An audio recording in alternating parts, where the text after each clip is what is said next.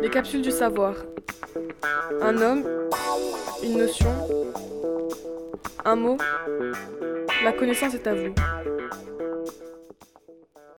Bonjour à tous et bienvenue aujourd'hui pour un nouvel épisode de la chronique sur les mots à la manière de Sophie Scherer du lycée Lyoté. Aujourd'hui, notre invité est un mot à la fois connu de tous, mais en même temps inconnu, heureusement. Accueillez bien fort Monsieur Drogue. Vous avez donc compris que le mot de la chronique d'aujourd'hui est drogue. Vous pensez certainement tous connaître les drogues. Mais elles ne sont pas celles que vous croyez. Il y a énormément de types de drogues.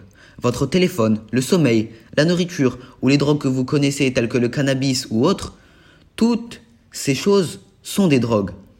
Et quand elles provoquent une quelconque addiction, elles peuvent devenir dangereuses. Peut-on donc dire que entre substances illicites et Kinder Bueno, la limite est assez fine? C'est quelque chose qui est à méditer. Le mot drogue vient du néerlandais, donc droog, qui signifiait matière sèche.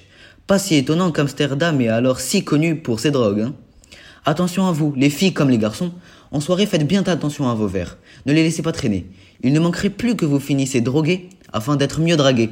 Ce sont des choses assez fréquentes et très dangereuses. Le mot drogue est péjoratif, bien évidemment, et c'est pas pour rien, car il est très peu recommandé d'en consommer. Toute addiction peut être dangereuse, voire mortelle mais une substance illicite, elle, vous tue à petit feu de l'intérieur de manière certaine.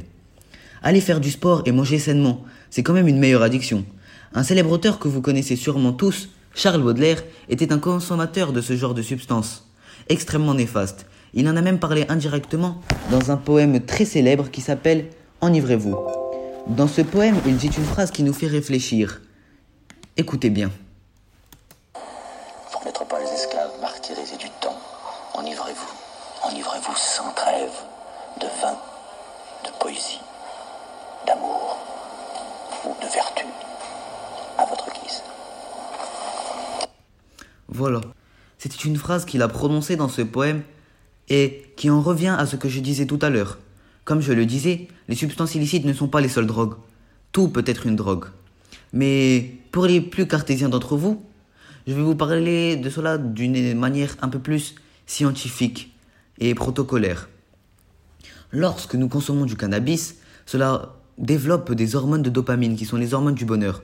Nous en produisons aussi lorsque nous voyons des personnes que nous aimons ou que l'on mangeons un plat que nous adorons particulièrement par exemple. Le THC contenu dans le cannabis s'attaque directement aux neurones et brouille la transmission entre eux. C'est pour ça qu'à dose quotidienne, il détruit les neurones et c'est fortement prouvé qu'il baisse le QI. Donc, je vous conseille fortement de manger un bon petit plat et passer du temps avec les gens que vous aimez pour avoir du bonheur et être heureux au lieu de vous nuire à vous-même en consommant toutes ces substances néfastes. On touche à la fin de notre chronique quotidienne et j'espère que tout cet épisode vous a plu. S'il vous plaît, n'essayez pas ce genre de choses et n'abusez pas des petits plaisirs de la vie. Si vous avez besoin d'aide pour gérer le problème d'addiction d'un de vos proches, parlez-en à un adulte ou à un spécialiste. Au revoir.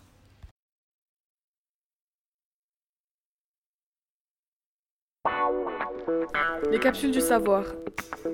Un homme, une notion, un mot. La connaissance est à vous.